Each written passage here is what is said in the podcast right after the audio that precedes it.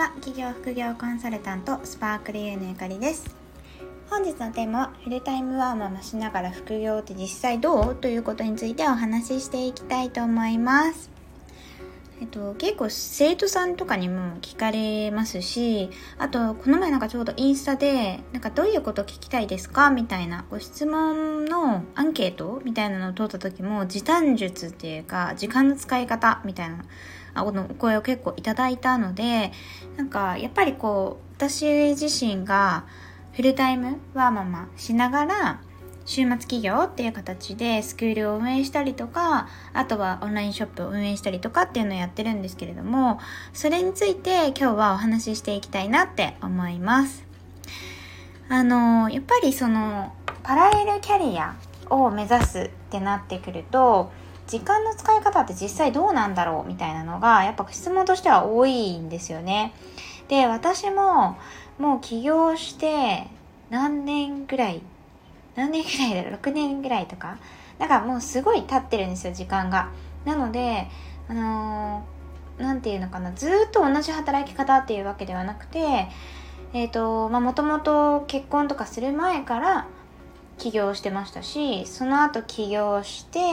で、まあ、転職してとか、転職して会社員としてのこう時間とかも変わったり、あとはま結婚して、出産して、子育てしてみたいな感じで自分自身のライフスタイルがすごい変わってきてるんですよね。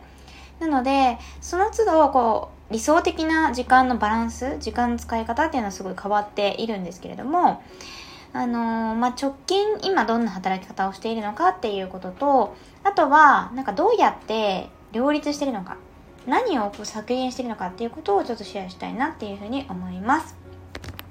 でまずは、うんと、時間の使い方に関してなんですけれどもまず基本私平日はフルタイムで働いているので朝9時から18時夜の6時とかまで働くんですよでそこから保育園のお迎え行ってっていう感じでやってます。でちなみにここで言うと私今完全にもう在宅勤務をしているのであの通勤時間はゼロになります。で、えっと、ただ保育園がちょっと遠くって往復で30分ぐらいはかかる。感じのところに通っているので、えっと、18時半にお迎えを行くんですけれども、それまで結構ギリギリ、18時10分とかそういうのギリギリまで仕事をして、バッて行って、バッて帰ってくるっていう感じで やっていますね。で、朝は逆に私お迎えはするんですけど、送り、お見送り、保育園のお見送りは主人がやっているので朝は結構のんびり過ごしていて朝その自由に使える分仕事をしているかっていうと全然してなくてですね。あの副業は完全に夜しかしてない状態で朝はもうほんとギリギリまで寝ていて割とちょっとこれなんだろうなこうママだったらあんまり共感できないかもしれないんですけど私は結構ね8時とかまで普通に寝たりしています。でその後に8時半ぐらいに子供がこう出かけたりするので子供に行ってらっしゃいっていうのを言ってで仕事の準備して仕事を9時からスタートするっていう感じですね。これも会社員の仕事です。なので、まあ、朝ごはんとかも主人が食べさせてくれたりするのでで私は朝ごはんのメニューって自分自身のものはもう完全に決まっててそんなにたくさん食べないなんか食パンあのアボカドとトーストとみたいななんか結構決まってるんですよレパートリーが。なのでその全然準備に時間がかからないので結構ギリギリに起きてで仕事をするっていう感じですねであの私の生徒さんとか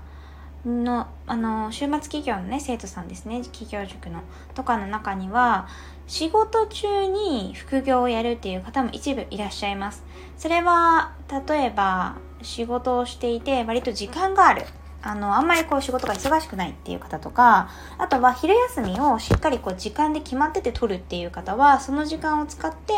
週末企業をしたりとか、あと通勤の時間を使って投稿する、SNS 投稿するっていう方も結構多いんですね。で、私もかつて通勤があった時は通勤時間っていうのを使ってたんですけど、今通勤がないので、完全にもう日中は会社の仕事のみになりました。で、逆に、あの、ママになったことによって18時ぴったりに終わらないとお迎えに行けないっていう感じなんですね。なので、あの、そのかなり限られた時間の中で仕事をするようになったので、もう日中は本当に止まらずに仕事をしてるっていう感じです。お昼休みもうちはもともとこうフレックスっていう働き方で、あまりこう9時から18時っていうのもすごい決められた時間というよりかは私がその時間帯、を選んでるっていうのが強くて例えば、まあ、同じメンバーあの私の部下だったりとかは9時半から働く人もいれば10時ぐらいから働く人もいればみたいな感じだったりするのでなので私はもう18時に終えるっていうことを決めてやっているので昼休みをすごいゆっくり休むとかっていうことはあんまりしてないですね。1時間休み取らなきゃって思うこともないし、まあ、時間があれば1時間ぐらいとか普通に休みを取るしあの時間が全然なかったらあんまりこうもうほんとハンディなものだけ食べてパソコンの前でご飯を食べるってことも全然あります。っていう感じですね。でえっ、とその18時終わってでその後にじゃあ副業やるのかっていうとですねまだやらなくて私の場合は。あのまあお迎えに行って子供を連れてきて家に帰ってきますと。でそうすると、まあ、7時ぐらいとかになってるんですけれどもそこから夕食を食べたりあのお風呂に入れたり寝かしつけをしたりっていう、まあ、家族の時間になるのでその間に、うんと、例えばブログを書くとか SNS を発信するってことほとんどやってないですね。で隙間時間でちょこっと、まあ、ストーリーを更新したりとかインスタのストーリーとかはやりますけれどもそのがっつり何かこう誰かの役に立つような情報提供とかっていうのはその時間ではできないので基本的にはもう家族の時間っていう感じで過ごしています。でそこから子供が寝るのがだいたい10時ぐらい。本当に完全に寝つくのが10時とか本当はもっと早く寝せたいなと思うんですけれどもお迎え自体がそんなに早い時間に行っていなくてその後ご飯食べてとかなるとどうしてもね22時ぐらいにはなっちゃうので22時ぐらいに子供が寝たらあのその後にえーと、ブログを書いたり SNS を更新したりっていうのを1時間ぐらいか1時間半ぐらいやってでその後ちょっと夫婦でお話をしたり、まあ、動画を見たりとかもうこれ完全に余暇の時間ですね。で寝るっていう感じで寝ています。でちなみに結構私夜型なのであの盛り上がってる時仕事が結構盛り上がってる時に毎日1時間やるとか別に決めてないのでその副業の仕事自体もあのー、まあ、1時間やったり2時間やったり盛り上がってたら3時間ぐらいとか普通にやって夜中の2時とかまで全然やったりとかっていうこともあるのでその辺は割とその時にやりたいことをやるみたいな感じになっていますね。なのでこのモチベーションとかの上がり下がりっていうのはあるんですけどある程度自分の中でこれはやりたい毎日やりたいっていうタスクを決めていて企業の方はですね。でそれをちゃんとやるっていうことはある程度コミットしてるかなって思います。なんか時間の使い方ってあの工夫とかはもちろんあると思うんですけど結局は優先順位だと思ってて大事って思ったら絶対やると思うんですよね。で起業っていうのはもう本当に何でもかんでも自分次第なので例えば会社に縛り付けられて あの会社であのもうこの時間絶対いないとあなたは給与もらえませんって言われて多分みんなやると思うんですよ。で企業は自由な分全部自己責任なのでやらなかったら別にやらなくても誰からも怒られないけど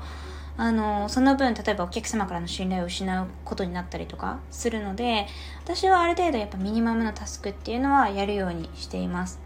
そのパラレルキャリアで副業っていうふうには言ってるもののなんかサブというふうには私は全く捉えていなくて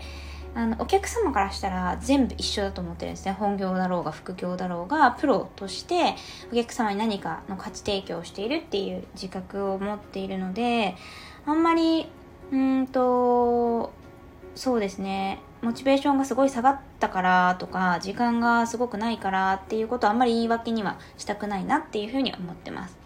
ただその時間はどうしても限られているし例えばじゃあ睡眠時間削って何ヶ月も継続できるかっていうとそんなに体力ももうないしっていうことを考えると自分の中でどういう働き方がいいのかとかどこを時間削れるのかとかは結構日々考えているかなって思いますね。なので本当に家事は最低限しかやらないですし私結構部屋が汚いのが本当に嫌なので掃除とかは結構やるし洗濯とか洗い物とかはやるんですけどお掃除の方もちろん来ていただいて、えーとまあ、週に1回お掃除を外注していたりとかあとはお料理もあんまりしなくて結構外食が多かったりとか外食最近嫌だなと思ってるのでなんかすごい時短で作れるようなキットというかそういうの届けてもらったりとかそういうことは結構気を使ってしてるかなと思います。まあもともとなんか作り置きとかをお願いして作っていただいたりとかもしていましたしなんか自分で家事をやるっていうことはあまり私家事の優先順位はかなり低い